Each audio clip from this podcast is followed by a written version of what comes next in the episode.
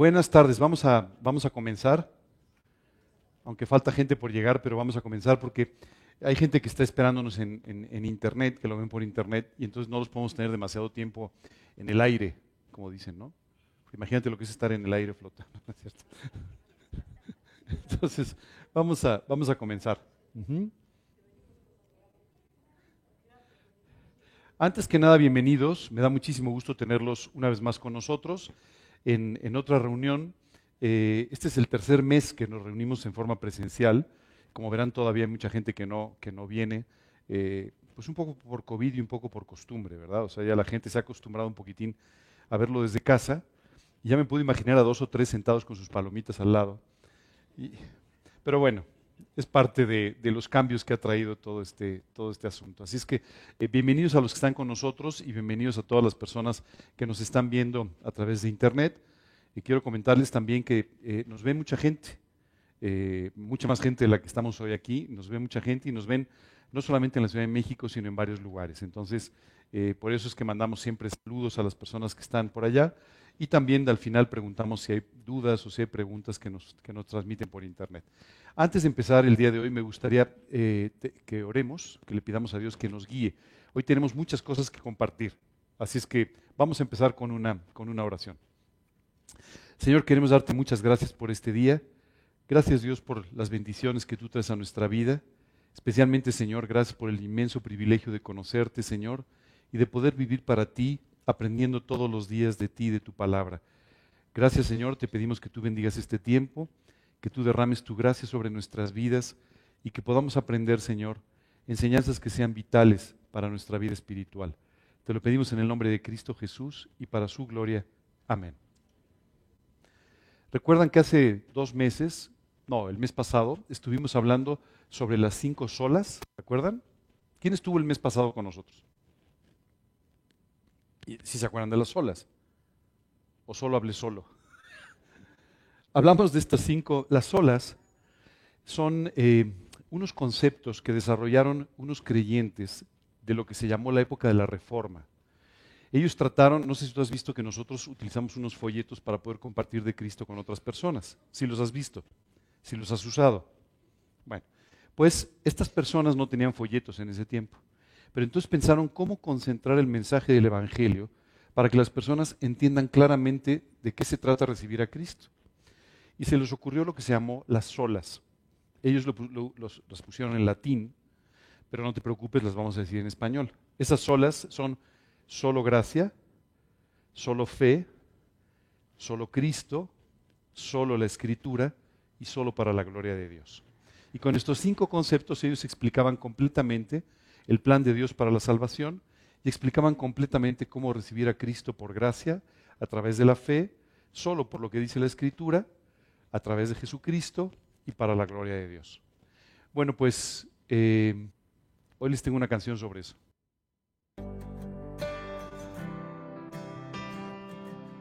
Sola gratia. Esto importa porque es precisamente esta doctrina que distingue el cristianismo de las otras religiones del mundo. En muchas de las otras filosofías y cosmovisiones del mundo, toda la presión se pone sobre el hombre. El hombre tiene que buscar a Dios, el hombre tiene que alcanzar a Dios, el hombre tiene que cumplir con las expectativas de Dios o seguir las reglas de Dios. El mensaje del cristianismo es totalmente diferente. El cristianismo no es el hombre que busca a Dios ni es el hombre que alcanza a Dios, es Dios quien busca al hombre, es Dios que alcanza al hombre. En el centro del mensaje del cristianismo no encontramos la justicia de un hombre bien portado, nosotros encontramos a la gracia de Dios. Que Dios en gracia envía a Cristo a este mundo y Él vive una vida perfecta, justa y piadosa y luego Él entrega esa vida en muerte sobre una cruz para pagar la pena del pecado. Y Dios usando la justicia de Cristo, Él lo acredita a nuestra cuenta que estaba en bancarrota. Eso es la gracia de Dios. Él nos lo da no por algo que nosotros hemos hecho, no por nuestras buenas obras, sino porque Él es amor, Él es gracia. Y en ese sentido yo no tengo en qué jactarme. Yo no soy cristiano porque yo asisto a la iglesia, porque yo leo la Biblia, porque yo oro todos los días o porque yo soy generoso con mi prójimo. Yo soy cristiano porque Dios en gracia decidió salvarme. Yo soy cristiano porque Dios en gracia decidió darme a mí la justicia de Jesucristo mediante la muerte de Jesucristo. Eso es la gracia de Dios, el amor de Dios. Sola gracia.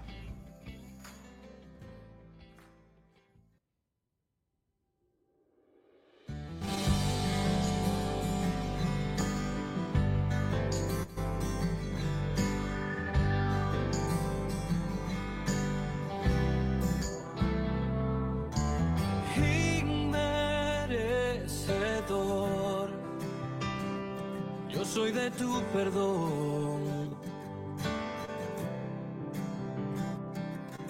y de tu salvación.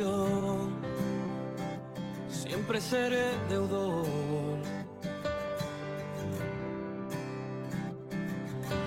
No, no condenación al que está en Jesús.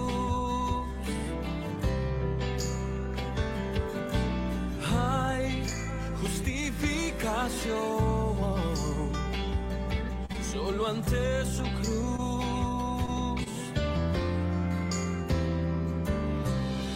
Perdonaste mi pecar, quitaste toda mi maldad.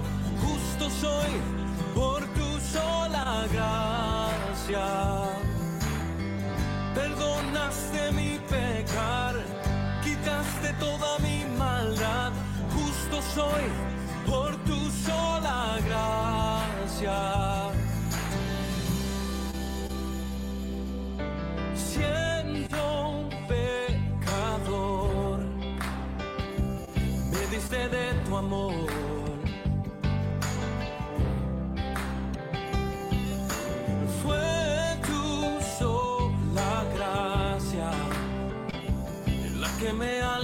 soul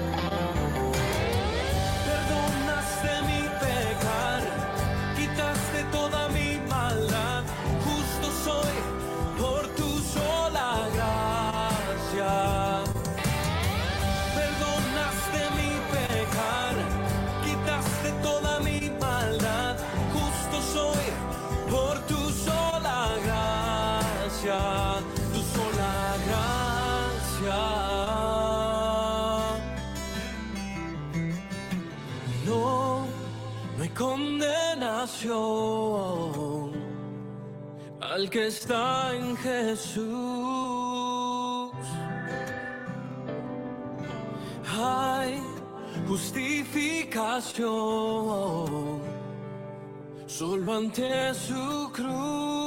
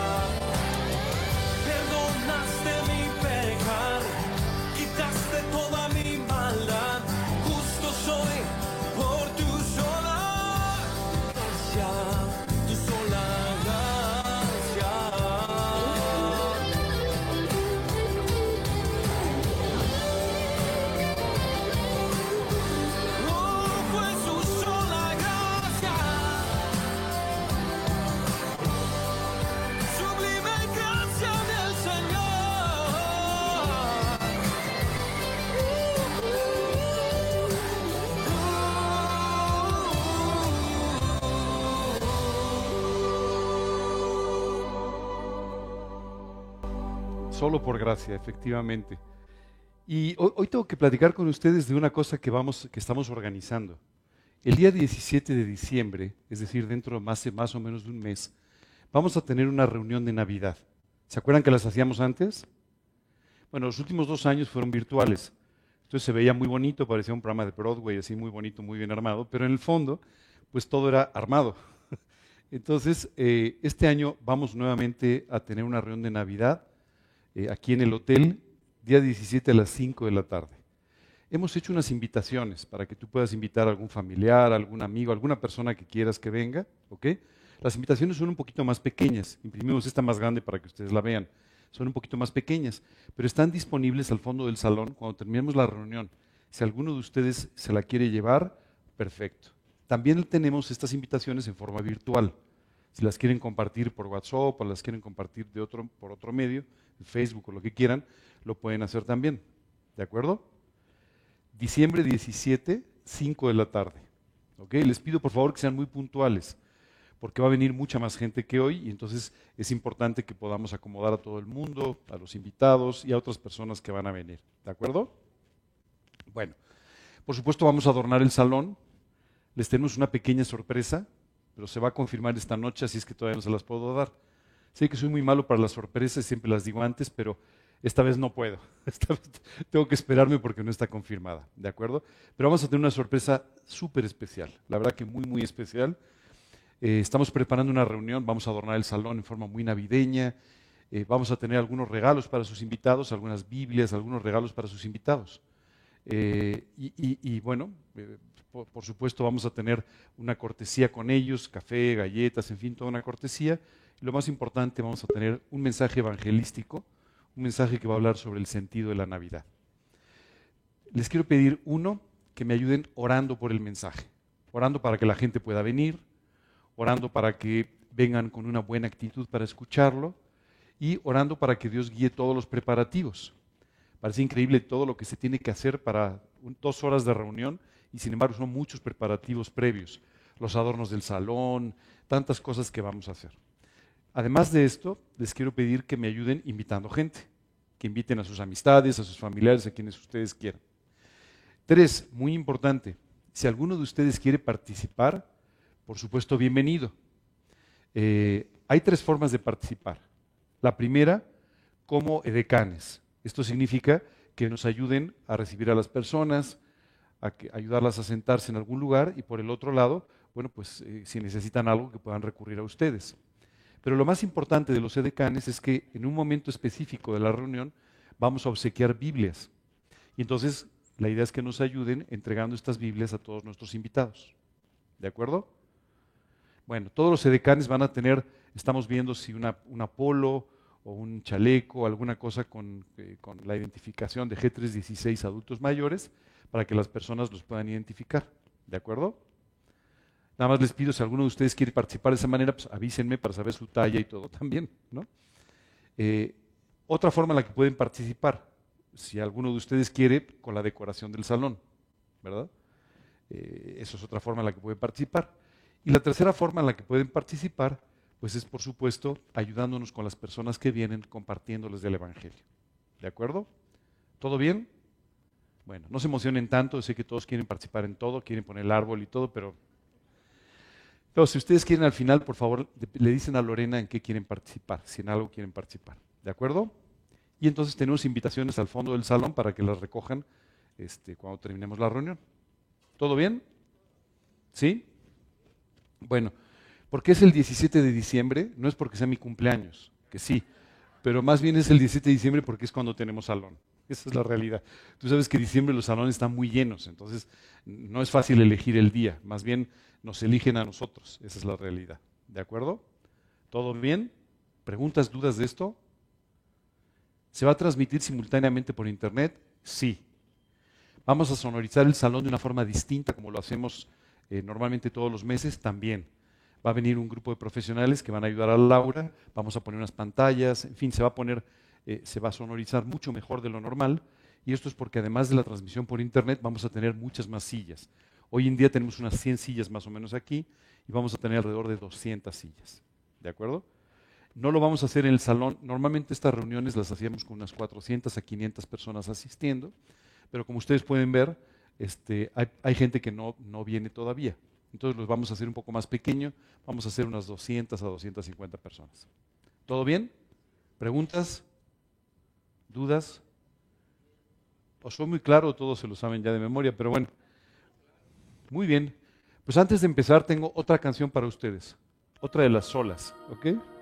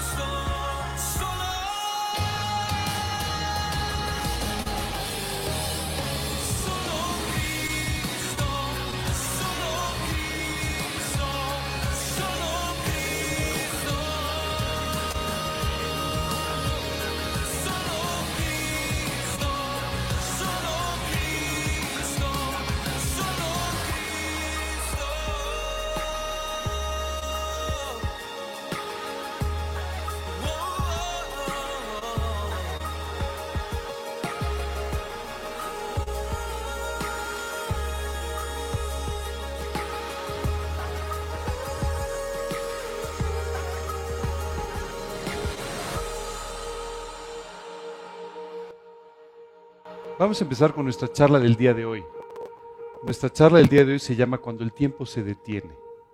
Y seguramente el título les suena un poco extraño, pero van a empezar a identificar muchos momentos en su vida en los cuales esto es lo que pasa. Pareciera que el tiempo se detiene. Decía este conocido escritor que hay momentos en los que el tiempo literalmente se detiene. Y debemos estarlo bastante atentos, los bastante despiertos para poder percibir estos momentos. ¿A qué me refiero cuando el tiempo se detiene?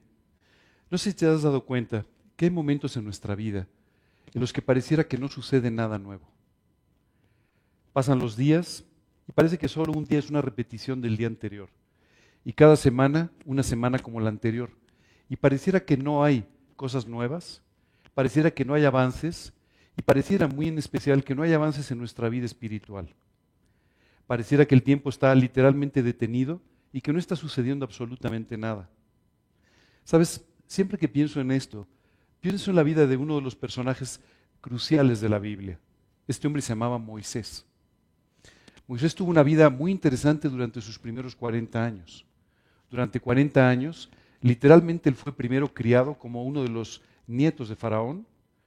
Él fue criado como una persona que iba a tener una posición muy importante en Egipto y por lo tanto tuvo una gran educación, tuvo mucha atención, tuvo seguramente mucha gente a su alrededor, Pero a los 40 años empieza a suceder una cosa que transforma completamente su manera de vivir. Lo primero que sucede es que se ve enmiscuido en un altercado en el cual un egipcio muere. Inmediatamente después, él es reprochado por, parte, por, un, un judío, un hebreo, es reprochado por lo que ha hecho. Y él sintiendo que se está equivocando por completo, abandona Egipto y entonces comienza los segundos 40 años de su vida en una situación muy peculiar. Primero sale de ese lugar de privilegio para convertirse en una persona más. Convertirse en una persona además perseguida por la justicia, por lo que había hecho, y por otro lado con un futuro muy incierto. En, ese, en esa salida, en ese peregrinar, conoce a un hombre, un hombre llamado Jetro, un hombre que a la postre acaba convirtiéndose en su suegro. Se casa y empieza una vida que todos podríamos pensar no era ni con mucho aquello que él se hubiera imaginado. En estos, segundos 40 años, él tuvo uno de los trabajos más ingratos que existen, el de pastor. No me refiero a pastor como nosotros, sino pastor de ovejas. Eh, los, dos trabajos son complicados, no te creas. Pero el, de pastor de ovejas es un poco más complicado todavía. Pero además en el lugar donde él era pastor era más complicado porque él era pastor de ovejas en el desierto.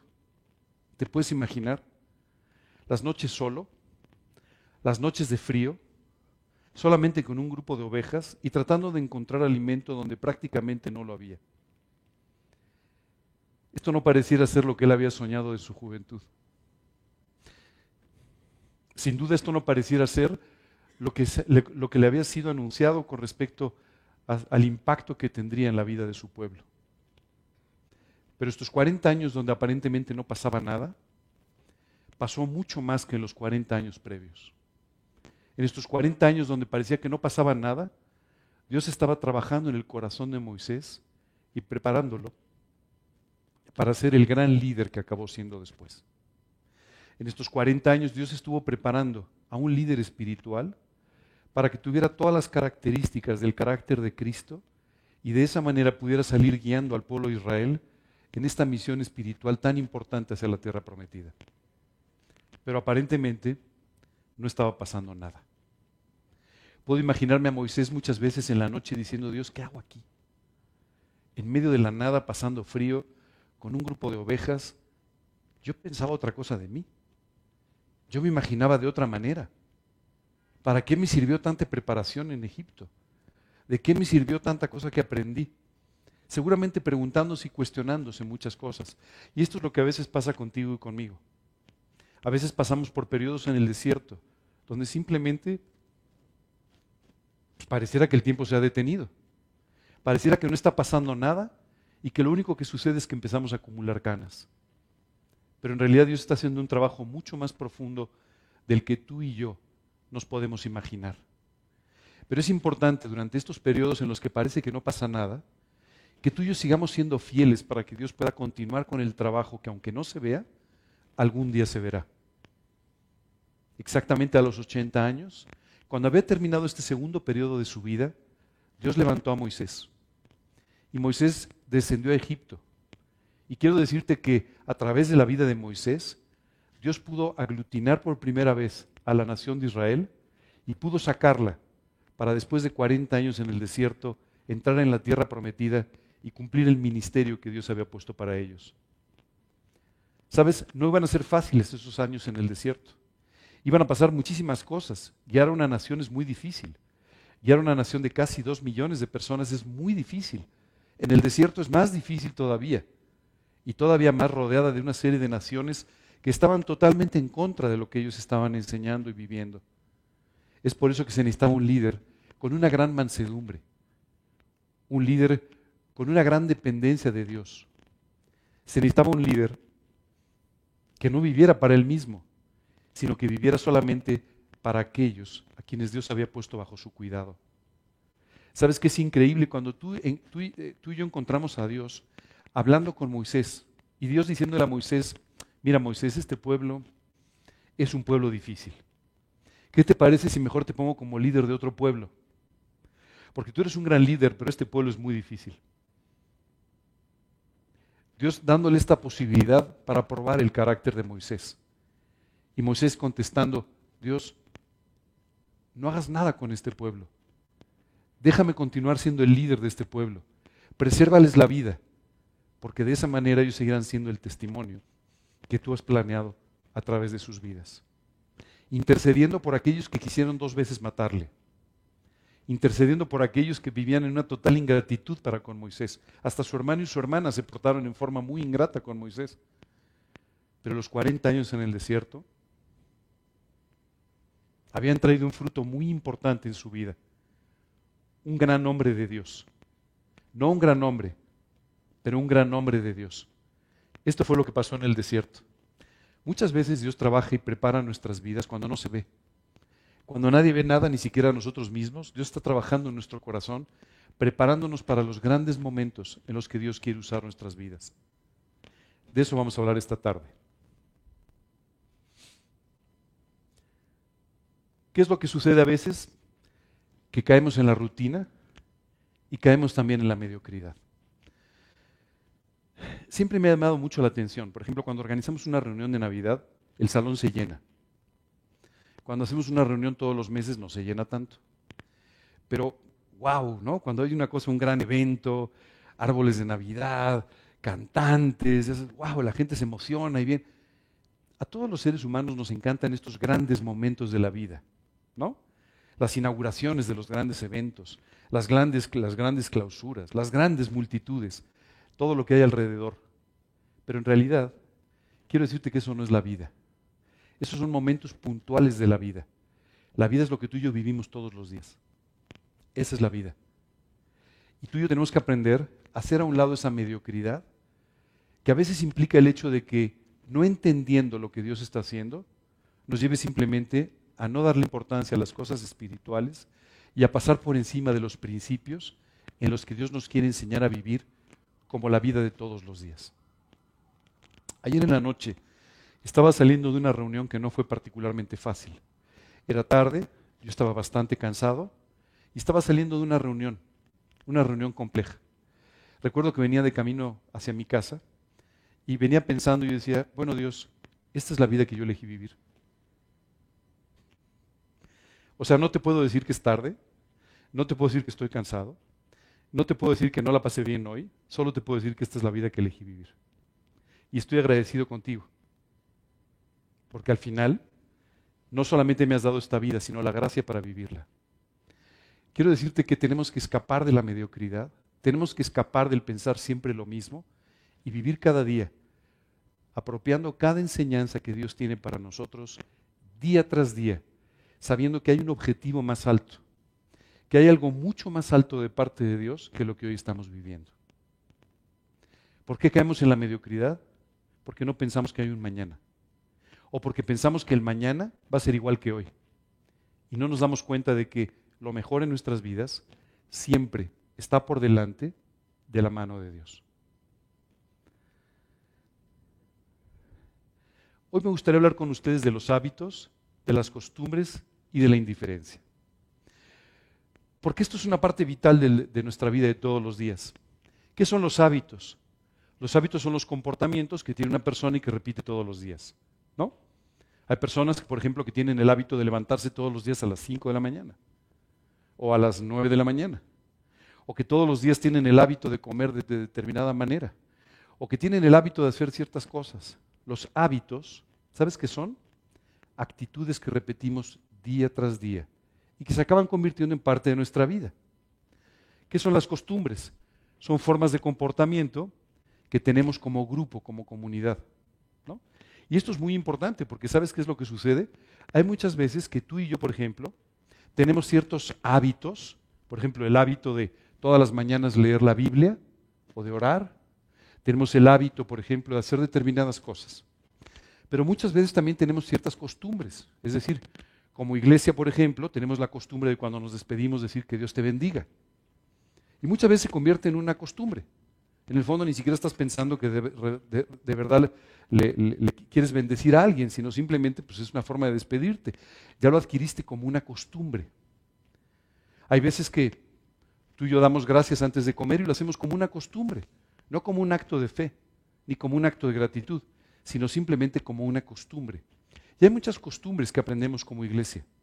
Hay muchas cosas que me llaman la atención. Hay gente que te dice, oye, ¿dónde dice esto en la Biblia? No, no lo dice en la Biblia. Es una costumbre. Es decir, tú te acostumbraste a actuar de una manera, pero eso no necesariamente es un principio de Dios. Finalmente, ¿qué es la indiferencia? Bueno, pues cuando no tenemos ninguna inclinación ni nos molesta algo. ¿Cuál es la indiferencia cuando la vida te da lo mismo? Cuando las cosas que oís te dan lo mismo. Cuando las personas que te rodean te dan igual. Esa es la indiferencia. Muchas veces, como creyentes, empezamos a caer en la indiferencia. Y entonces empezamos a escuchar una enseñanza que viene de parte de Dios y decimos, ah, esta ya la oí, ya no me interesa. Esto ya me lo sé. Ah, esto es más de lo mismo. Y entonces empezamos a caer en una indiferencia que no permite que Dios actúe en nuestra vida. Sabes, yo recuerdo hace muchos años, hace 40, casi 41 años, eh, cuando yo recibí a Cristo, empecé a ir a un grupo a estudiar la Biblia. Y ese grupo era un grupo muy peculiar porque todos tenían la misma edad menos yo. Yo era el más jovencito, ¿no? Yo tenía 19 años y las siguientes personas en edad pues eran, dos eran tres personas que están hoy aquí sentadas y eran más mayores que yo. Y sabes qué, me impresionó mucho porque yo era todo un hippie en ese momento, ya sabes, pero hubo una persona que confió, no en mí, sino en la gracia de Dios, y se acercó conmigo y me dijo, oye, ¿no te gustaría tomar más estudios de la Biblia? Y le dije, pero por supuesto, claro que sí. Y entonces comencé a ir a su casa los miércoles en la tarde a tomar esos estudios de la Biblia, miércoles en la tarde-noche. Por cierto, muchas gracias, Tony. Bueno, quiero decirte que el primer día que yo fui con Tony, recuerdo que me dio un estudio cortitito. Son cuatro párrafos. El estudio se llama ¿Cómo iniciar nuestra oración? Nunca se me olvidará.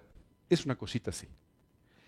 Yo estaba tan entusiasmado con lo que acababa de recibir, con lo que me acababa de dictar Tony y con todas estas enseñanzas que había compartido conmigo, que debo confesar que cuando regresaba en el coche, regresaba lo más despacio posible para que me tocaran todos los altos. Porque en cada alto volvía a tomar la libreta y decía, no, no, no lo puedo creer. ¿Qué es esto? O sea, esto es una maravilla. ¿Cómo yo no sabía todas estas cosas? Entonces me tocaron todos los saltos en rojo porque así lo intenté. y me iba parando uno por uno para poder volver a leer aquello que había recibido. ¿Sabes qué me impresiona? Cómo este pequeño estudio impactó mi corazón de esa manera. ¿Cuántas veces has salido de un estudio y ni siquiera te acuerdas de qué te hablaron? Eso se llama indiferencia. Eso es una de las cosas más dañinas que podemos tener en la vida cristiana. Cuando nuestro corazón se enfría de tal manera que ya no escuchamos, que ya no hacemos caso y que ya no importa lo que Dios nos diga, no nos pone a temblar. ¿Sabes? Cuando eso sucede, estamos en un verdadero problema. Y Dios muchas veces tiene que hacer muchas cosas para sacarnos de esta indiferencia y para colocarnos otra vez en la posición en la que estamos deseosos de escuchar. ¿Te acuerdas de las dos hermanas de Lázaro, de Marta y María? ¿Te acuerdas de una de las hermanas diciéndole a Jesús, oye, ¿por qué no regañas a mi hermana? Yo estoy aquí ocupadísima con los quehaceres de la casa para atenderte y ella está simplemente ahí acostada a tu lado escuchándote. Y Jesús le dijo, ella escogió la buena parte, la cual no, no le será quitada. Esta mujer lo único que quería era escuchar a Jesús. ¿Es esa tu actitud? ¿Es eso lo que te sucede cuando vienes a un estudio de la Biblia? ¿Cuando vas a una predicación? lo único que quieres es escuchar a Jesús? ¿Es esto lo que sucede cuando tú abres tu Biblia en las mañanas? ¿O tal vez se te ha olvidado un poco y estás viviendo en una posición mucho más indiferente? La indiferencia es probablemente el veneno más grande dentro de la vida cristiana. Cuando a ti ya no te interesa, cuando ya estás acostumbrado y simplemente ya no prestas atención a aquellas cosas que Dios está diciendo. Déjame hacerte una última pregunta. ¿Cuánto has aprendido de tu lectura de la Biblia en esta semana? Si yo te doy una libreta, ¿podrías escribir algunas cosas que has aprendido o no? Si no hay nada que hayas aprendido, puede ser que haya mucha más indiferencia de la que quieres reconocer. Bueno, una vez que ya tenemos muy claro qué son los hábitos, qué son las costumbres y qué es tristemente la indiferencia, vamos a hablar un poco más de ella. ¿Qué es lo que provoca la indiferencia en nuestra vida? Bueno, nos acostumbramos a recibir, pero no damos nada. Esto es un tremendo problema, porque muchas veces nos acostumbramos solamente a recibir y no nos interesa dar. Y esto hace que tú y yo tengamos una vida profundamente infeliz. La Biblia dice, más bienaventurado es dar que recibir. Es decir, te hace mucho más feliz el que tú des que el que tú recibas. Ayer en la noche, mientras yo regresaba a la casa, decía Dios, gracias porque me permites estar agotado sirviéndote. Gracias porque me permites de esta manera servirte más allá de mis posibilidades. Muchas gracias por hacer todo eso. Pero muchas veces lo único que queremos es recibir. Sentarnos y que nos den cosas. Que nos den enseñanzas. Que nos den consuelo. Que nos den consejo. Pero no estamos dispuestos a compartir con los demás todo aquello que Dios nos está dando. Convertimos los principios en, costumbres y la fe en una manera de vivir. Y entonces, bueno, pues hacemos las cosas que sabemos que tenemos que hacer, pero no por principios, simplemente porque estamos acostumbrados a hacerlas. Nada más. ¿Cuántas veces le has dicho a alguien, no te preocupes, voy a orar por ti, y después no has orado? Esto lo hacemos mucho, ¿eh? Ves a una, una persona en problemas, oye, oye, te pido que ores por mí. Sí, sí, no te preocupes. No te preocupes, ni te ocupes. O sea, no sucede. Bueno, esto es un acto de indiferencia. De la misma forma, las verdades ya no vibran en nuestro corazón. Conocemos mucho de la Biblia. Ya sabemos muchos conceptos, muchos principios, pero no nos mueve nada. Esta mañana temprano estaba grabando un mensaje para una campaña evangelística que está organizando Sociedades Bíblicas de México en diciembre. Y es, muy simpático porque ellos te mandan los versículos de los que tienes que predicar. Entonces siempre es así como, uff, ¿y ahora de dónde, no? Pero ¿sabes qué me llamó mucho la atención? Es que estaba pensando cuántas veces las personas pueden ser profundamente indiferentes. Pensaba en los magos, ¿sabes? Hoy hablé un poco de los magos en esa predicación. Aquellos magos que llegaron de Oriente. Casi siempre tenemos la imagen, costumbres, ¿no? De una, una, una estrella que los fue guiando por todo el camino. Pero eso no es así. La Biblia dice que una noche vieron una estrella. Esa estrella confirmó la profecía que ellos habían recibido de sobre la venida del Mesías, pero después ya no volvieron a ver la estrella. Ellos caminaron y caminaron y caminaron una distancia enorme, simplemente llegando a Jerusalén porque no sabían dónde había nacido el Mesías. Y llegaron a Jerusalén esperando en ese momento encontrarse a toda la gente muy alborotada. No, vamos a Jerusalén porque seguro toda la gente está de fiesta. Ha venido el Mesías. Entonces, bueno, seguro todos están emocionadísimos y están haciendo eventos. Y, y cuando llegaron, ¿sabes qué se encontraron? Con la indiferencia. A nadie le había interesado. Y cuando ellos dijeron, ¿dónde está el Mesías? Hemos visto su estrella. Ustedes deben estar enterados. ¿Mesías? ¿Estrella? ¿De qué hablan estos? Es más, el gobernante de turno llama entonces a los escribas les dice, a ver, ¿dónde tenía que nacer el Mesías? No, pues en Belén. Ah, Belén. Tú dirías, bueno, pues no estaban enterados, pero después de saber que era en Belén, todos agarraron sus cosas y salieron corriendo, una gran caravana hacia Belén. Nadie se movió. Solo los magos. Los magos entonces salen de Jerusalén hacia Belén y dice la escritura que volvieron a ver la estrella que habían visto en un principio. Y esa estrella finalmente les guió hasta la casa donde vivía Jesús. Pero ¿sabes qué es increíble? Nadie, nadie se movió. Los escribas sabían la Biblia de memoria. Contestaron en forma inmediata a Herodes diciendo, sí, sí, claro, como está escrito, ¿no? En el profeta Miqueas. Y le leyeron todo, o bueno, le recitaron todo el libro del profeta Miqueas. Pero en ningún momento esto los llevó a moverse para buscar al Mesías. ¿Cuánto sabes de la Biblia que no te mueve? ¿Cuántas enseñanzas conoces también que podrías hasta predicar de ellas, pero no te mueven para nada? Si no te mueven, estás viviendo en una profunda indiferencia. Esto nos hace caer en una rutina. La indiferencia siempre te hace vivir una vida rutinaria. Empezamos a pensar que somos mejores que los demás, porque eso sí, claro, somos más morales, hay ciertas cosas que no hacemos, que no practicamos, y empezamos a caminar diario entre la gente, como si no tuvieran ninguna necesidad. ¿Sabes qué me impresiona mucho? Pensar en cuántas veces tú y yo tenemos meses, años tratando con personas y nunca les hemos hablado de Cristo. Vas a decir, híjole, ¿para qué vine este sábado? Puras pedradas, ¿verdad? Pero bueno, ¿cuántas veces tratas con personas y no les has compartido de Cristo? Eso se llama indiferencia. Si a ti te preocupara su eternidad, estarías preocupado hablándoles de Cristo, compartiéndoles del Evangelio. Si no lo has hecho es que no te preocupa tanto. Y esto seguramente deja de interesarte su destino eterno, empiezas a, a tener una pérdida de propósito, y la vida se empieza a volver aburrida. ¿Qué sucede cuando tú y yo vivimos sin un propósito? Pues la vida se vuelve aburrida. Es más de lo mismo. ¿Qué sucede cuando tú y yo, sin embargo, tenemos un propósito muy claro para vivir por él? Esto hace que nuestra vida se convierta en una actividad permanente para alcanzar ese propósito. El apóstol Pablo hablaba de la vida cristiana como una carrera. ¿Alguna vez has corrido una carrera? ¿O has ido a una carrera? ¿Has visto a alguien sentado? ¿Algún corredor sentado tomando el sol? No, están corriendo, ¿cierto? Están corriendo la carrera. ¿Y por qué corren una carrera? Pues porque hay una meta, porque hay un propósito, porque quieren llegar, porque quieren batir un récord, porque quieren tener una medalla, ¿cierto? ¿Qué sucede si no hay meta? Pues se pierde el propósito. Esto es lo que sucede muchas veces cuando vivimos en indiferencia. Perdemos el propósito para vivir y la vida se vuelve más de lo mismo.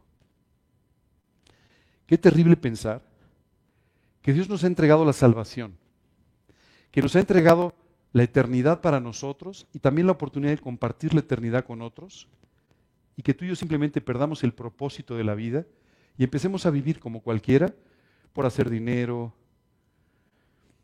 por conseguir cosas materiales, por hacer una familia, cuando en realidad debería haber un propósito más alto que le dé sentido a todas esas cosas, a tu trabajo, a tu negocio, a tu familia. Pero si no tienen sentido, empezarás a vivir de una forma terriblemente aburrida. Todavía tenemos un par de puntos más por si se sienten todavía con energía. Aparecerán en cualquier momento. ¿Cómo, nos acostumbramos a las cosas? Bueno, pues dejamos de sorprendernos. Empezamos a dejar de dar gracias, dejan de conmovernos y dejan de indignarnos. Dime una cosa, ¿cuánto tiempo hace que no te indigna nada? ¿Cuánto tiempo hace que no te indigna al ver una cosa equivocada? Oye, esto está mal. ¿Cuánto tiempo hace que no te sientes de esa manera? ¿Cuánto tiempo hace que no das gracias?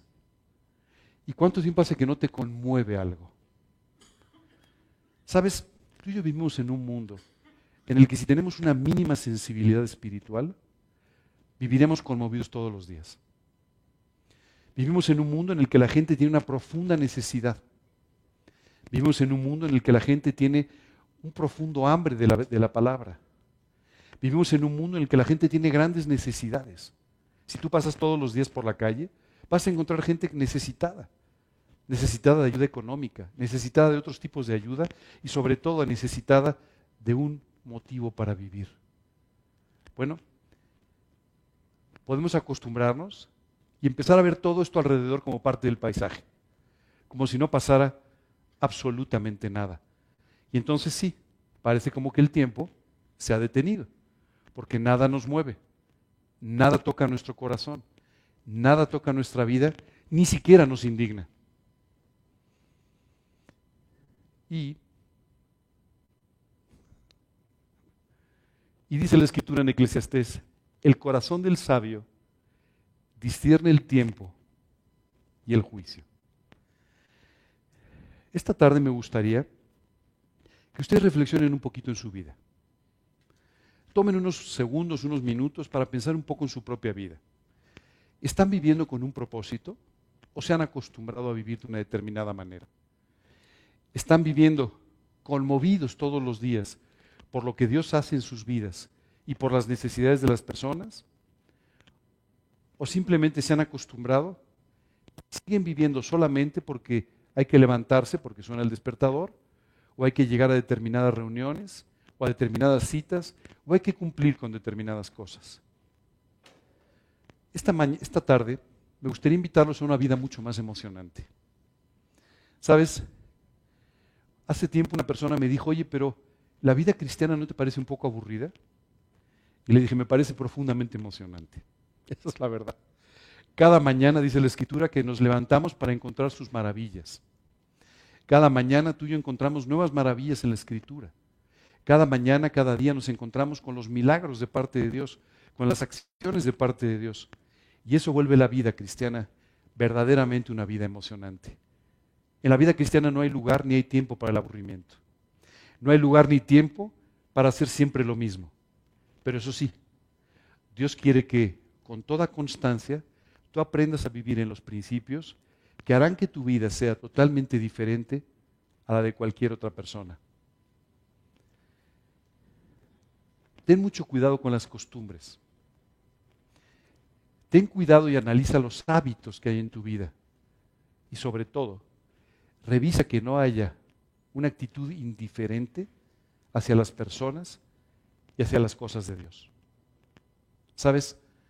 Cuando a ti y a mí las personas nos preocupan, esto nos mueve. Cuando tú y yo escuchamos enseñanzas de la Biblia y toca nuestro corazón, esto hace que nosotros actuemos, que a nosotros nos muevan las cosas. Si no es así, tenemos un pequeño problema. La distancia que hemos puesto entre Dios y nosotros y que hace que no estemos viviendo en nuestro primer amor. Dice la escritura en Romanos, y esto conociendo el tiempo, que es ya hora de levantarnos del sueño, porque ahora está más cerca de nosotros nuestra salvación que cuando creímos. El apóstol Pablo dice, a despertarse, señores, ya despiértense porque ya no es tiempo de seguir dormidos.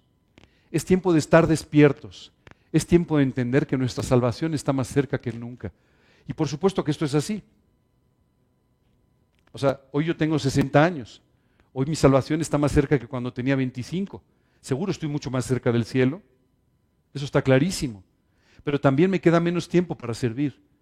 Así es que tengo que tener más sentido de urgencia para poder servir y para poder hacer aquellas cosas para las cuales solamente el tiempo de esta vida está disponible. ¿Sabes que en el cielo yo no voy a poder compartir de Cristo? No voy a poder predicar en el, cielo. Pues no va a haber a quién, ¿no? en el cielo todos creyentes no va a haber a quién enseñarle, o no va a haber a quién predicarle, o no va a haber a quién hablarle de Cristo. El tiempo de hacerlo es ahora. ¿Y sabes? Si bien tú y yo tenemos que aprender a administrar el tiempo y a descansar, pero también tenemos que aprovechar a redimir el tiempo, porque dice la escritura, los tiempos son malos. Literalmente el versículo dice, andad sabiamente para con los de afuera, redimiendo el tiempo. Y redimir el tiempo no significa levantarte más temprano y acostarte mucho más tarde. Significa dedicar tu tiempo y tu vida a las cosas que son realmente importantes. ¿Te has dado cuenta ¿Cuánto tiempo perdemos? Hace un tiempo una persona llegó y me dijo, oye, yo no sé qué hacer porque la verdad es que no me da tiempo a leer la Biblia. No tengo tiempo de leer la Biblia ni de orar. Estoy muy ocupado. Le dije, bueno, pues la verdad es que te entiendo, o sea, seguramente estás muy ocupado. Déjame hacerte una pregunta, ¿cuánto tiempo a la semana pasas viendo la televisión? ¿20, 25 horas a la semana? Me dijo. Le dije, bueno, solo con que dediques la mitad de ese tiempo a leer y a, orar. Ya no te preocupes por las 25 horas, con que dediques 10 o 12, ¿verdad? ¿Sabes qué es lo que nos pasa? No es que no tengamos tiempo. El problema es que no redimimos el tiempo. No lo usamos para las cosas para las cuales deberíamos usarlo. Para pasar tiempo con el Señor, para servirle, para compartir de Cristo con otras personas, para conocer más profundamente los principios de la Escritura. Tenemos que aprender a redimir el tiempo para pasar tiempo con nuestra familia. Es increíble. Si tú entras a cualquier oficina del mundo, siempre encuentras una cosa en común, la fotografía de la familia. ¿Te has dado cuenta? Siempre hay una foto de la familia. Pero ¿sabes qué es increíble? ¿Cómo se sacrifican horas que deberían dedicarse a la familia para cualquier otra cosa? Tenemos que aprender a redimir el tiempo. Tenemos que aprender a aprovechar el tiempo y a vivir cada día dentro de la voluntad de Dios, aprendiendo y haciendo aquellas cosas que Dios tiene para nosotros cada día. Esto es muy importante, porque en medio de la rutina diaria, en medio del desierto, es muy fácil que olvidemos estas cosas. Total, lo haré mañana. Total, no. Cada día Dios tiene algo para ti. Tiene algo que enseñarte. Algo en lo que quiere que le sirvas. Hoy es tiempo de que despiertes de una vez, como decía Pablo aquí en la epístola a los romanos, que identifiques los tiempos y que te des cuenta de que tu salvación está más cerca que nunca. Yo veo muchos creyentes que me hacen siempre preguntas sobre la segunda venida de Cristo. Oye, ¿quién será el anticristo? ¿No? Ya sabes, siempre hay especulación. ¿Será este? Porque este, este es más, feo, ¿no? Este yo creo que este es más feillo, ¿no? Este, este, la realidad es que no importa. Si tú anhelas la venida de Cristo, si tú anhelas el tener un día un encuentro personal con Él, estarás aprovechando el tiempo en esta vida. Porque de esa manera, algún día te presentarás delante de Dios como un obrero fiel, como alguien que en lo poco fue fiel y Dios podrá poner en lo mucho. Así es que aprovecha tu tiempo, aprovecha tu vida. Hoy quiero platicarles de una persona que seguramente no conocen. ¿Alguno de ustedes ha oído de él? Vedran Smilovic. Déjame contarte un poco de su historia, porque vale la pena. Este hombre vivía en los años 90 en su país. Su país se llama Bosnia-Herzegovina. Y en 1992, este país fue atacado por uno de sus vecinos, por Serbia. El ejército serbio atacó Bosnia. ¿De acuerdo? Y este hombre era un músico, él trabajaba en la orquesta de la ópera, pues simplemente se quedó sin trabajo porque no había conciertos. No había conciertos porque había una guerra. Él vivía en una ciudad que se llamaba Sarajevo. Y esa guerra tuvo una peculiaridad. Los serbios pensaban que había que exterminar a todos los bosnios. Ya sabes que los seres humanos somos amables, este, lindos, buenos vecinos, ya sabes, ¿no? Entonces ellos determinaron que los bosnios eran mala gente y que había que exterminarlos por completo. Sitiaron la ciudad de Sarajevo y colocaron francotiradores. De tal manera que los francotiradores estaban esperando que alguien saliera a comprar comida, salir a buscar algo para poder matarlo. Y de esta manera ir acabando con toda la población. Este hombre desde su ventana todos los días veía lo que estaba sucediendo. Pero un día, el mes de mayo del 92, vio una cosa que simplemente acabó con su indiferencia. Había 22 personas que estaban formadas afuera de una panadería, esperando para poder comprar el pan del día.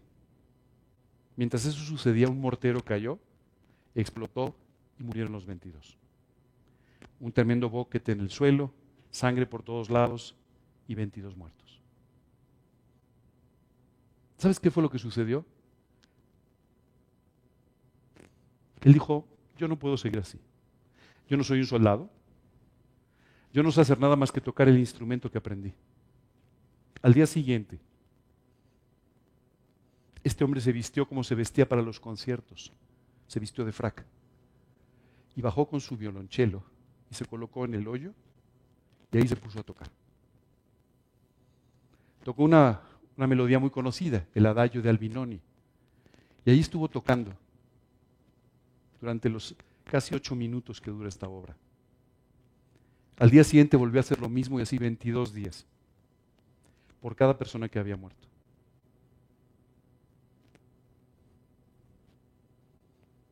Simplemente dijo, yo no puedo ser indiferente a esto.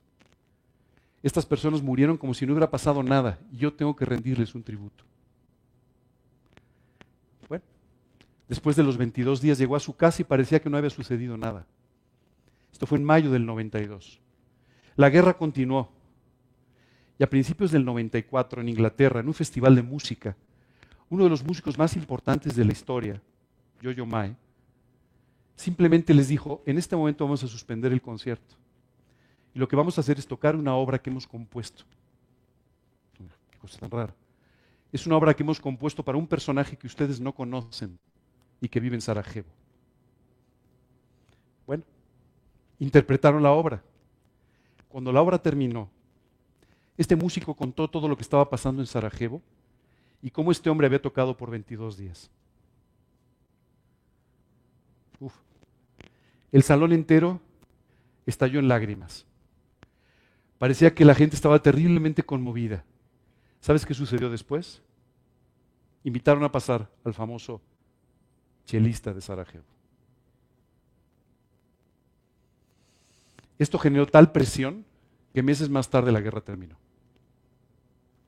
Oye, ¿es posible que una persona pueda vencer su indiferencia y pueda salir y arriesgar su vida y pueda hacer muchas cosas simplemente porque se preocupó por los demás? ¿Sabes qué me llama la atención? Este hombre estuvo dispuesto a hacer eso y a veces tú y yo con la verdad en la mano no estamos dispuestos a dar nuestra vida. ¿No te parece increíble? Muchas veces pensamos que tú y yo tenemos poco que aportar.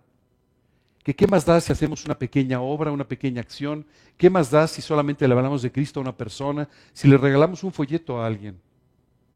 Hace poco una persona me decía, mira, yo ya casi no salgo de mi casa. Así que lo único que puedo hacer es darle un folleto a la persona que me trae el gas o que me trae... Yo ya no puedo hacer mucho.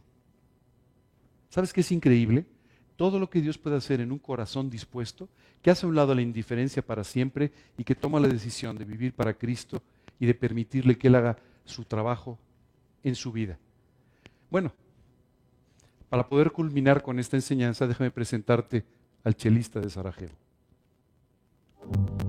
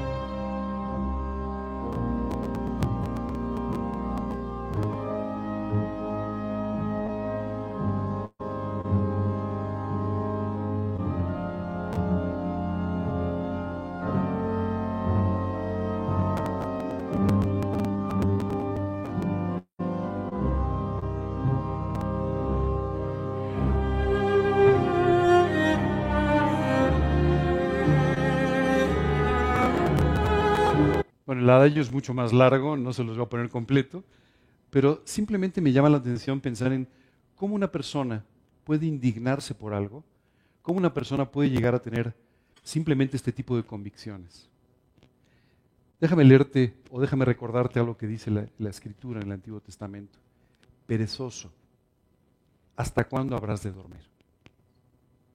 Un poco de sueño, un poco de descansar y dice después, así vendrá tu pobreza como hombre armado.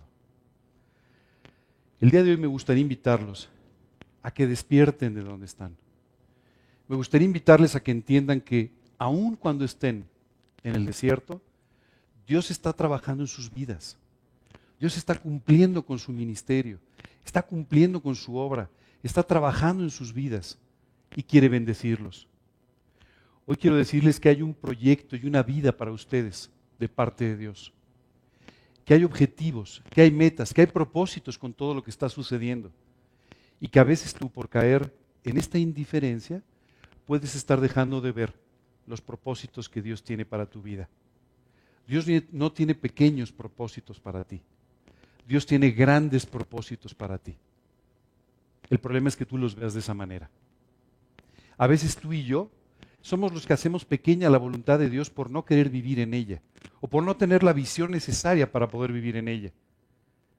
Pero hoy quiero que sepas que Dios tiene grandes propósitos para tu vida.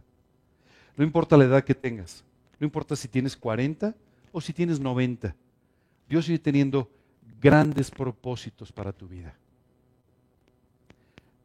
Pero tú tienes que verlo de esta forma. Tú tienes que huir de las costumbres que hasta este momento lo único que están haciendo es que te conduzcas todos los días de la misma manera, sin ningún fruto. Y tienes que permitirle a Dios que haga el trabajo profundo que quiere en tu corazón para llevarte entonces a ese proyecto de vida. Moisés empezó a guiar a Israel a los 80 años. ¿Quién de ustedes tiene 80 años? Ustedes tienen 80 años, ¿no? Ah, bueno, bueno. bueno. Ok, ¿quién tiene 80 o más años? ¿Ok? ¿Quién tiene de 70 a 80? ¿Quién tiene de 60 a 70? Pues les tengo una buena noticia, todos ustedes son más jóvenes que Moisés. Cuando Moisés, cuando Moisés salió guiando a Israel tenía ya 80 años. Y tú dirías, hoy se necesita muchísima energía para una posición así. No, se necesitaba mucha mansedumbre, se necesitaba una vida espiritual profunda y una total dependencia de Dios. Pensaba cómo hay un conocido, eh, un conocido misionero inglés que salió al campo misionero cuando tenía 70 años. Cuando había terminado todos sus quehaceres, digámoslo así, en la vida, salió al campo misionero. Y él fue un gran misionero en varias islas del Pacífico Sur. Solo quiero decirte que no importa tu edad, Dios sigue teniendo un gran propósito en tu vida. Y tú tienes que encontrar ese propósito viviendo todos los días, no porque vas a recibir un mail del cielo, diciéndote el propósito, sino porque vas a vivir todos los días buscando al Señor, viviendo con una total dependencia, sin indiferencia, sin costumbres, sino una vida espiritual realmente activa. Laura. no, una antes. Una antes, por favor. No, una después. Esa. Dios le dijo a una iglesia en el libro de Apocalipsis, pero tengo contra ti que has dejado tu primer amor. Antes de decirles esto, exalta todas las cualidades que tenía esta iglesia. Era una iglesia extraordinaria en muchos sentidos. Una iglesia con una gran doctrina. Una iglesia que podía detectar cuando había un error doctrinal. Una iglesia que vivía moralmente en forma impecable. Pero termina el mensaje diciendo, pero tengo contra ti que has perdido tu primer amor. Y después les dice, arrepiéntete pues de donde has caído y vuelve a tus primeras obras. Esta noche quisiera pedirles que vuelvan a sus primeras obras. Que vuelvan a aquella noche en la que recibieron su primer estudio y regresaban parándose en todos los semáforos a leer lo que acababan de recibir. Básicamente les pido que vuelvan a enamorarse de su Señor. esto hará un cambio dramático en sus vidas y los llevará a vivir enamorados de Dios y por amor de Dios, enamorados de la vida y de otras personas. Esta es la mejor forma de vivir. No hay, forma, no hay cosa más triste que vivir en la rutina y en la indiferencia. No hay cosa más maravillosa que vivir enamorado de Dios y de esta manera enamorado de la vida y enamorado de otras personas, aun cuando ni siquiera las conozcas. ¿Es eso posible? Sí, sí es eso posible. Incluso Dios habla de que podemos amar a nuestros enemigos, no solamente a quienes no conocemos, pero incluso a nuestros enemigos. Esto es algo sobrenatural que Dios quiere hacer en tu vida. Así es que hoy los invito a que vuelvan a su primer amor. Les invito a que dejen atrás todo esto y vuelvan a hacer sus primeras obras. Y vuelvan a leer la Biblia con la emoción de la primera vez que la leyeron y que ni siquiera sabían lo que vendría en la siguiente página. Que vuelvan a ir a sus estudios con la emoción de volver a aprender las cosas que aparentemente ya saben, pero que Dios quiere convertir en parte de sus vidas. Que vuelvan a compartir de Cristo con las personas que a lo mejor ya han oído 30 veces de ustedes, pero que necesitan ver el amor de Dios reflejado en sus corazones para poder estar seguros de que Dios realmente los ama. En pocas palabras, tienen que volver a su primer amor. Esto es muy importante. Y esta enseñanza en particular tiene mucho que ver con lo que va a suceder el 17 de diciembre. Hoy quisiera preguntarte, ¿a quién quieres invitar? Espero que esta noche te pongas a hacer tu lista. Y espero que no digas, mm, a él ya lo invité tres veces y no ha querido venir. A él ya ha hablado, pero no me ha hecho caso. No, mejor yo voy solo. No, no. Concéntrate en orar y en invitar a aquellas personas que quieres que vuelvan a escuchar de Cristo, que escuchen de Cristo por primera vez. Habla de ellos y habla con ellos como si de verdad te importara. Hace muchos años me invitaron a una campaña evangelística. Iba a predicar en una campaña. Y normalmente he contado varias veces este ejemplo, pero es que me impresiona mucho. Normalmente siempre trato de, llegar bastante temprano para poder probar las cosas, para poder estar orando un rato. Y recuerdo que ese día cuando llegué, estaba por ahí y entonces vi que entraba una persona y se sentaba en la primera fila. Y este hombre venía vestido de smoking. dije, pues está bien. Pero como seguramente no había venido todavía la persona que lo había invitado, me acerqué a saludarlo. dije, oye, mira, me presento contigo, ¿cómo estás? Hoy te agradezco mucho que hayas venido. Creo que la persona que te invitó no, ha llegado todavía porque es temprano, pero te agradezco mucho, especialmente viendo que vienes de un evento o que vas a ir a un evento. Y me dijo, no, no, vengo de mi casa y me voy a mi casa. Ah, le dije, es que como te veo de smoking me imaginé que venías o que ibas a un evento. No, no, no, no, me dijo. Es que la persona que me invitó me dijo que esta era la reunión más importante de mi vida. Y que yo tenía que venir muy preparado. Y que lo que iba a encontrar iba a cambiar mi vida por completo. Así es que quise venir vestido en forma adecuada.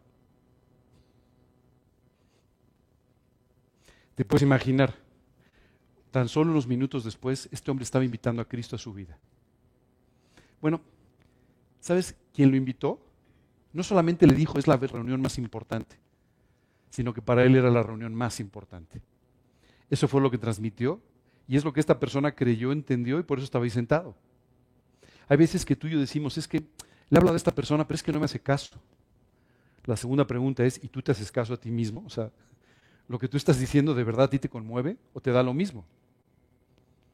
Porque si a ti te conmueve, conmoverá también a las demás personas. Este es el trabajo que Dios hace en nuestras vidas. Y esto es lo que en realidad tú y yo necesitamos vivir. No sé tú, pero yo quiero vivir esta vida emocionante. Yo no quiero vivir una vida aburrida. Yo quiero vivir una vida emocionante y útil en las manos de Dios. Y para eso ya aprendí el camino. Hoy me gustaría ponerlo delante de ti y espero que tomes estas mismas decisiones que tomaron las personas en la iglesia de Éfeso. Regresar a su primer amor, volver a hacer las primeras obras y vivir con todo su corazón para Cristo.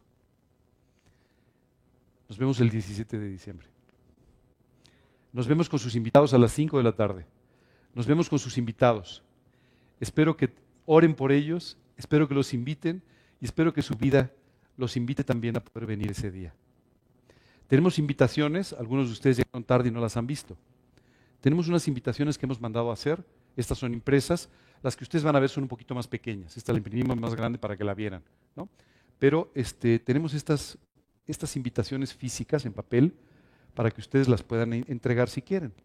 Tenemos la misma invitación también hecha en forma virtual para que ustedes la puedan enviar a alguien si quieren por WhatsApp o Facebook, qué sé yo, lo que ustedes utilicen. ¿De acuerdo? Hay invitaciones de este tipo que están en la parte de atrás del salón, así es que si quieren al terminar, tomen las que necesiten. Solo les pido tomen las que realmente necesiten, ¿no? Con Lorena, para que este, no se vayan a llevar, porque ya sabes, eh, un año me acuerdo que traje 100 y una persona se iba a llevar las 100, ¿no? Le dije, ¿vas a tener 100 invitados? No, pero por si acaso. Le dije, oye, es que todos los demás se quedaron sin invitados. Entonces, te agradecería que dejes alguna, ¿no? Una de perdida. Bueno, tomen las que necesiten, por favor. Si necesitan más, avísenos. Lorena tiene más. Y eh, podemos entregar todas las que ustedes necesiten. ¿Ok? ¿Todo bien? Bueno, pues muchas gracias. No sé si hay alguna pregunta, alguna duda. ¿No? Tú, dime.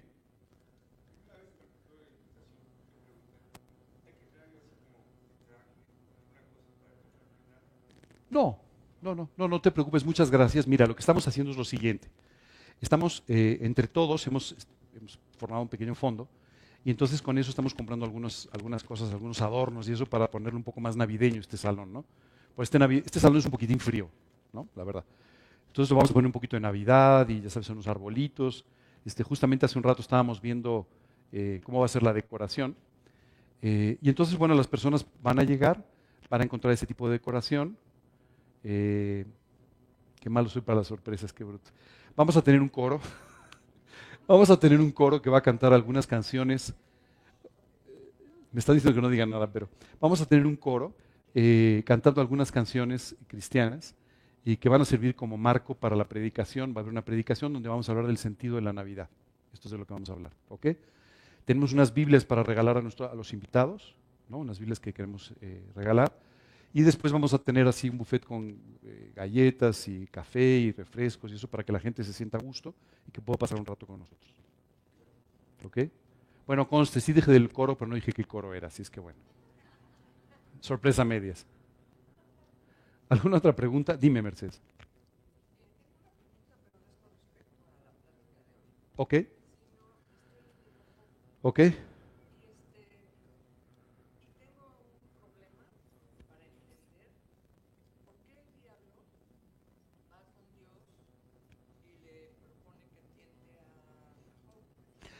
La Biblia describe eh, eh, al, diablo como el acusador de nuestros hermanos. Sí, casi siempre tenemos, y esto es una costumbre, casi siempre tenemos la idea de que el diablo viene, está vestido de rojo, tiene unos cuernitos y un tridente y está en el infierno. Eso no es cierto. El diablo no conoce el infierno, no ha estado allí. Y el diablo sigue teniendo acceso a Dios porque es un ángel, ¿cierto? Un ángel que se reveló, ¿de acuerdo? Pero él sigue presentándose delante de Dios y se presenta fundamentalmente para acusar a los creyentes. Eso es como, como Dios lo presenta. ¿Por qué Dios permite que seamos acusados? Bueno, porque el diablo dice muchas mentiras, pero algunas verdades. ¿No? O verdades a medias. Y entonces estas situaciones lo que sí permiten es que los creyentes seamos purificados en nuestra vida. Porque a veces es cierto, hay veces que lo que estamos haciendo no está bien. a veces me lo imagino diciendo, Angelito, sí, tan lindo que se ve, pero si tú lo hubieras visto el otro día, ¿me entiendes? Entonces, y a lo mejor sí, a lo mejor el otro día no, no, estuvo bien lo que hizo Angelito. Entonces, Dios permite esto básicamente porque esta es una forma de continuar trabajando en la vida de los creyentes.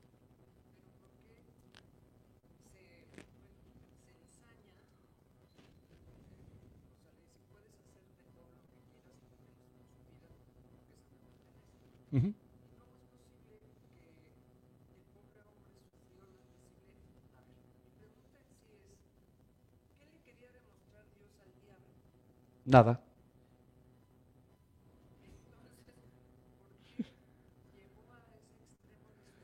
Porque Dios utilizó al diablo para tratar con la vida de Job. Entonces, más bien la pregunta es, ¿qué quería Dios de la vida de Job a través de todo lo que permitió? Y te voy a explicar qué fue lo que Dios quería de la vida de Job y qué fue el resultado de todas estas cosas que Dios permitió. Job acabó diciendo, de oídas te había oído, mas ahora mis ojos te ven. Por tanto, me arrepiento en polvo y ceniza. Job hubo un momento en que dijo, la verdad es que no te conocía profundamente.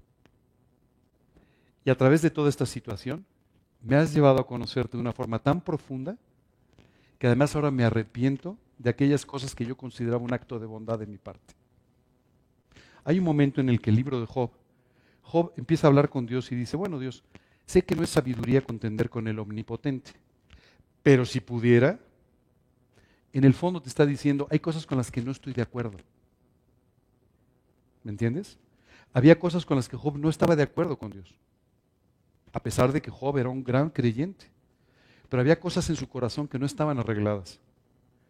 Después de pasar por toda esta prueba, dice, de oídas te había oído, mas ahora mis ojos te ven.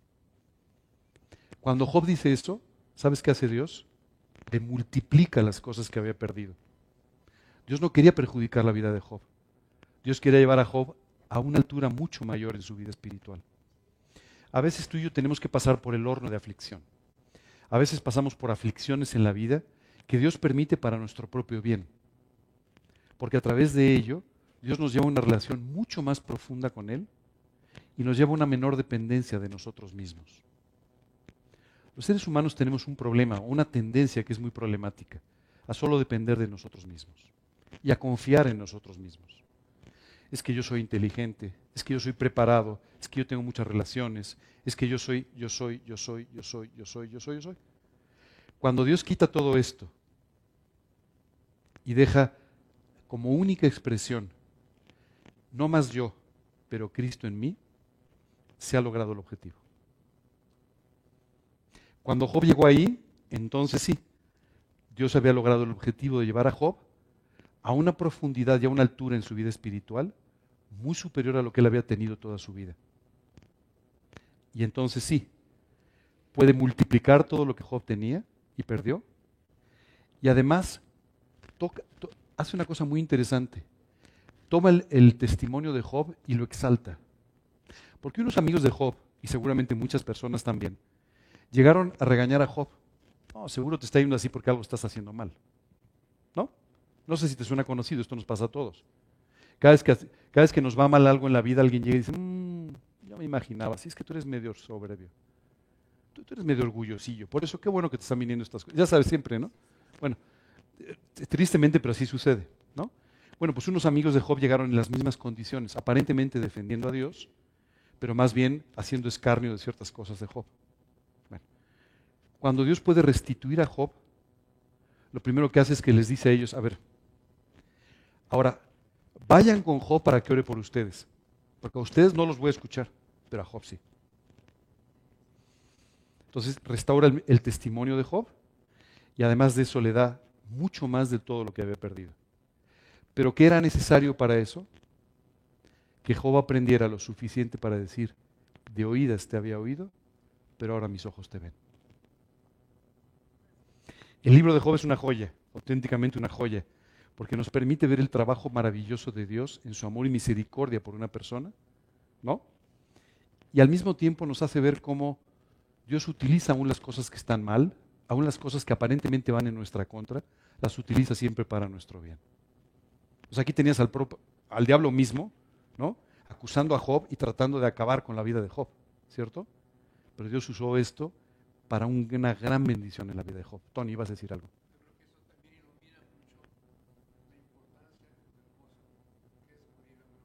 Por supuesto, por supuesto. Sabes, muchas veces tenemos demasiado de nosotros mismos y poco de Cristo. Hay un, hay un versículo corto en el Evangelio que a mí siempre me ha llamado mucho la atención. Juan el Bautista, hablando de Jesús, y dijo, es necesario que Él crezca y que yo mengüe, que yo me haga más pequeñito. Esa es la descripción de cómo tiene que ser nuestra vida. Cada vez más Jesús y cada vez menos de nosotros mismos. Hasta que finalmente sea solo Cristo en nosotros. ¿Alguna otra pregunta, duda? Dime.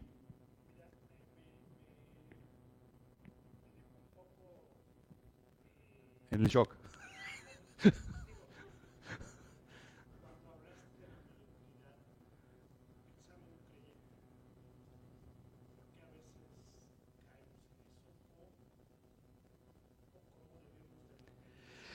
Mira, esto es, qué bueno que tocas este punto porque es importantísimo. Nosotros como creyentes debemos vivir en excelencia. Pero tú no vas a vivir en excelencia si tú no estás pensando servir y darle la gloria a Dios. Dice la Escritura, todo lo que hagáis, hacedlo en el nombre de Dios. Déjame hacerte una pregunta. Si tú hoy trabajas para ti, ¿tú crees que lo harías igual que si estás trabajando para traer la gloria al nombre de Dios? Yo creo que no. Yo creo que te esforzarías mucho más. Pero muchas veces lo que sucede es que nosotros empezamos a vivir en esa mediocridad y no buscando la excelencia a la que Dios nos quiere llevar en nuestra vida. Dios quiere que tú seas excelente en todo lo que hagas porque lo estás haciendo para el nombre de Dios. ¿Me entiendes? Entonces debemos buscar eso. Pero cuando tú y yo perdemos esto de vida, eh, de vista, perdón, empezamos a caer en la mediocridad. Es decir, hacer las cosas para salir del paso, cumpliendo y no haciendo todo lo que podamos. Recuerdo que hace unos años yo estaba dando un ciclo de conferencias y entonces recuerdo que entre una conferencia y otra me senté con las personas que me ayudaban y le dije, ¿sabes qué? Tenemos que mejorar, tenemos que mejorar la presentación, tenemos que mejorar. Y entonces una persona se volteó y me dijo, ¿no te parece que estás exagerando? La gente está feliz escuchando el contenido. ¿Qué más da si pones el fondo negro azul o qué más da? Y le dije, da muchísimo. Da muchísimo. Porque tú y yo tenemos que buscar en todos los sentidos vivir con excelencia para Dios. Cuando queremos agradar a Dios, cuando queremos servirle, buscaremos vivir en esa excelencia. Cuando vivimos para nosotros mismos, entonces empezamos a caer en la mediocridad.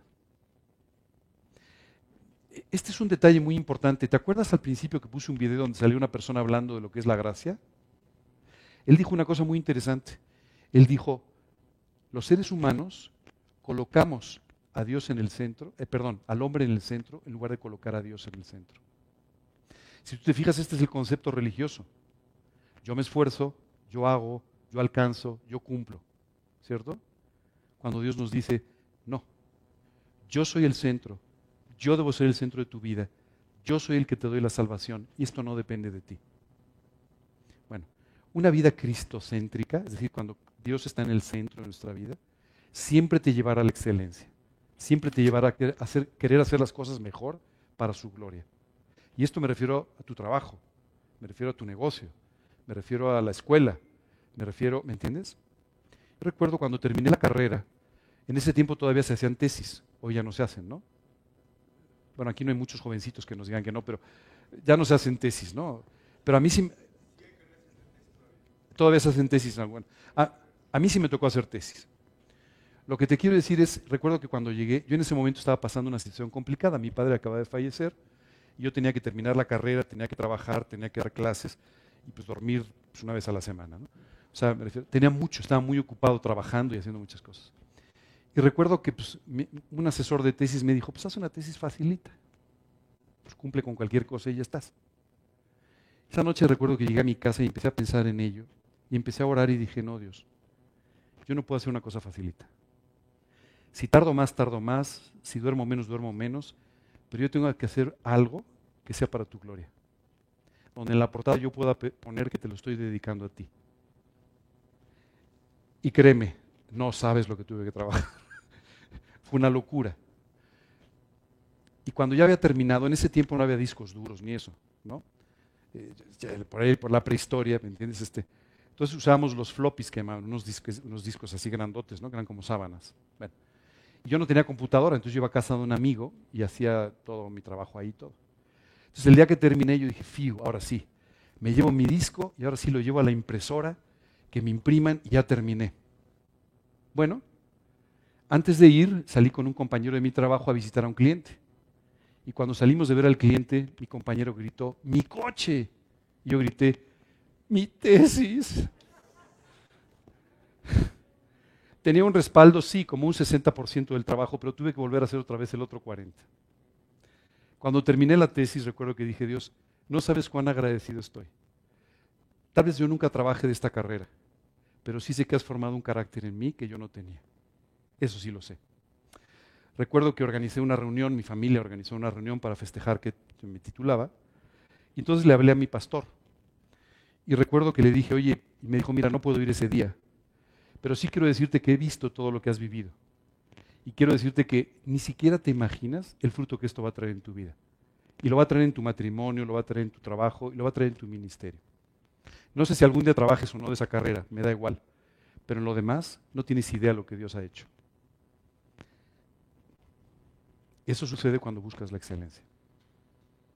En la medida de lo que yo podía, ¿me entiendes? O sea, yo si te enseño mi tesis a lo mejor dices, uh", pero en la medida de lo que yo podía, ¿me entiendes? ¿Alguna otra pregunta facilita? Y poco personal. Bueno, pues te voy a poner un ejemplo justo de eso con la esposa de Job. Job estaba casado con una mujer creyente, estaba casado con una mujer espiritual, que cuando vio el tamaño de las pruebas de Job, ¿sabes qué le dijo? Maldice a Dios y muérete. O sea, ya. Vía rápida para el cielo, ¿me entiendes? O sea, lo que te quiero decir es, no era una, o sea, es más, Job le dice, oye, estás, estás, hablando como una mujer impía, ¿no? O sea, en realidad era una mujer creyente y seguramente era una, una buena creyente con la influencia de una vida como la de Job. Sin embargo, el tamaño de las pruebas fue de tal magnitud que esta mujer no pudo con ellas. Yo creo que en este caso en particular, pues era falta de un crecimiento espiritual que le permitiera poder enfrentar una situación así. Ah, no, no, no, no. No, no, no, no, no, no. Mira, te voy a decir una cosa, yo ni siquiera creo estar a la altura del primer Job. Imagínate del segundo Job, o sea, ni de milagro. Pero de cualquier manera, lo que sí creo es que Dios está trabajando en nuestras vidas para llevarnos. Hay un pasaje que a mí me gusta mucho donde dice que nos quiere llevar a la estatura de un varón perfecto similar a Cristo. En pocas palabras, nos quiere hacer semejantes a Jesús. Obviamente, cuando tú ves a Jesús dices, no, pues nos falta mucho, muchísimo, no imposible. No importa. O sea, el compromiso es de parte de Dios llevarnos hasta ahí. ¿Qué va a hacer para llevarnos hasta ahí? Lo que sea necesario. Lo que hizo con Job, o lo que hace con nosotros, o lo que hizo con Moisés, o lo que en cualquier momento simplemente es necesario. ¿No? No. No, no lo conoce. Aunque dice la escritura que fue creado para él y sus ángeles, pero en realidad no lo conoce todavía. ¿Alguna otra pregunta? ¿Duda? ¿No? Dime.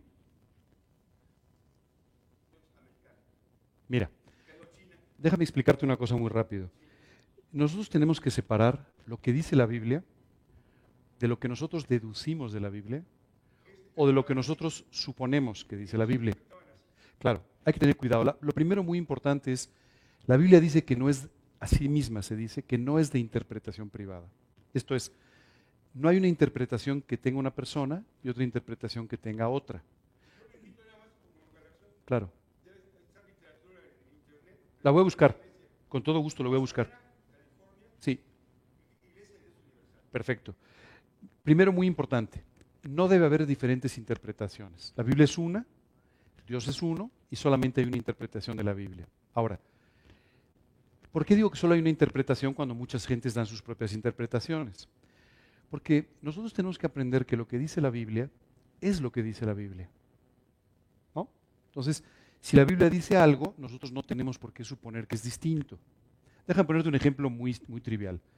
La Biblia dice que Dios creó el mundo en seis días y el séptimo día descansó, ¿cierto? Bueno, pues hay un autor que en el libro dice, bueno, lo que pasa es que esos días no eran, son, días de, dos, de 12 horas, ya sabes, no, días son días, ¿no? Si fueran de 12 horas nos lo diría la Biblia. Entonces, lo primero muy importante es tenemos que darle mucha autoridad a lo que dice la Biblia. ¿De acuerdo? Hablando espiritualmente, la Biblia es la única autoridad o la única regla de fe que tú y yo podemos tener, porque es la palabra de Dios. Todo lo demás pues son palabras humanas, pero esto es la palabra de Dios. ¿De acuerdo? Eso es muy importante.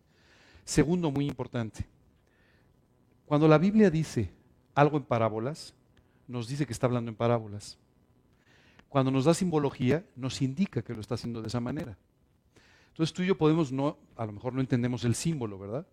pero nos explica que esto es algo simbólico o que esto es algo, una parábola o lo que sea.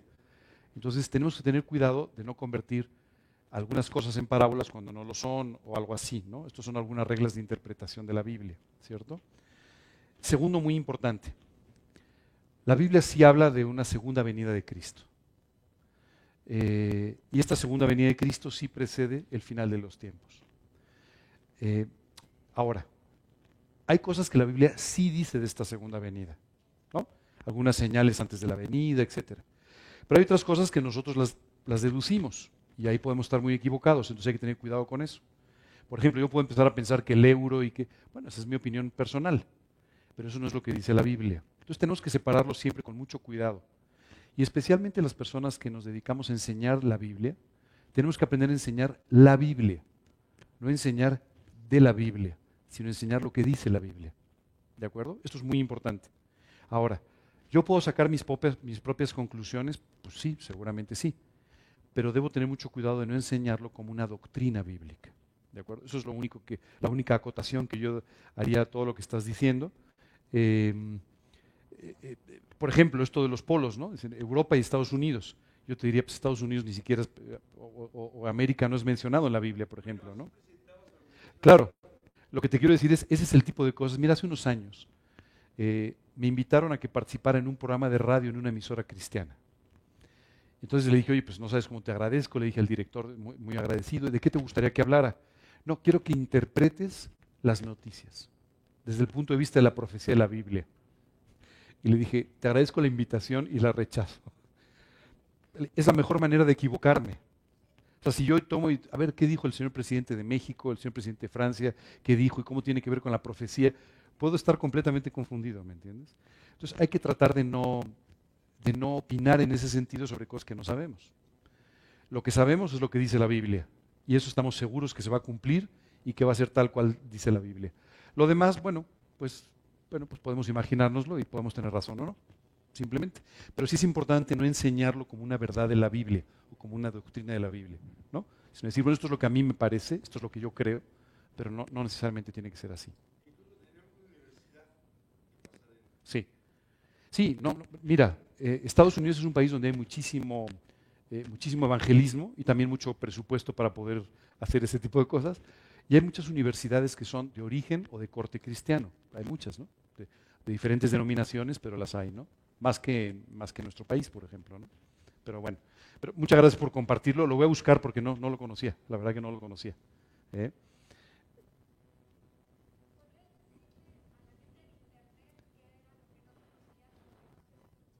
Ah, bueno, no, eh, no conocía, eh, eh, señor, perdón, tu nombre. Arturo nos, me estaba preguntando sobre una iglesia cristiana en Pasadena, en California, en Estados Unidos, en los 70s y 80s del siglo pasado, que se llamaba la Iglesia de Dios Universal. Entonces me hacía algunas preguntas sobre esa iglesia. Y la verdad es que yo no la conozco, pero, pero esta noche me meteré en internet a buscarla. ¿Algo más? ¿No? Bueno, que Dios los bendiga. Nos vemos el 17 de diciembre. Por favor, muy puntuales. Por favor, ¿eh? Y traigan a sus invitados. Que Dios los bendiga. Gracias.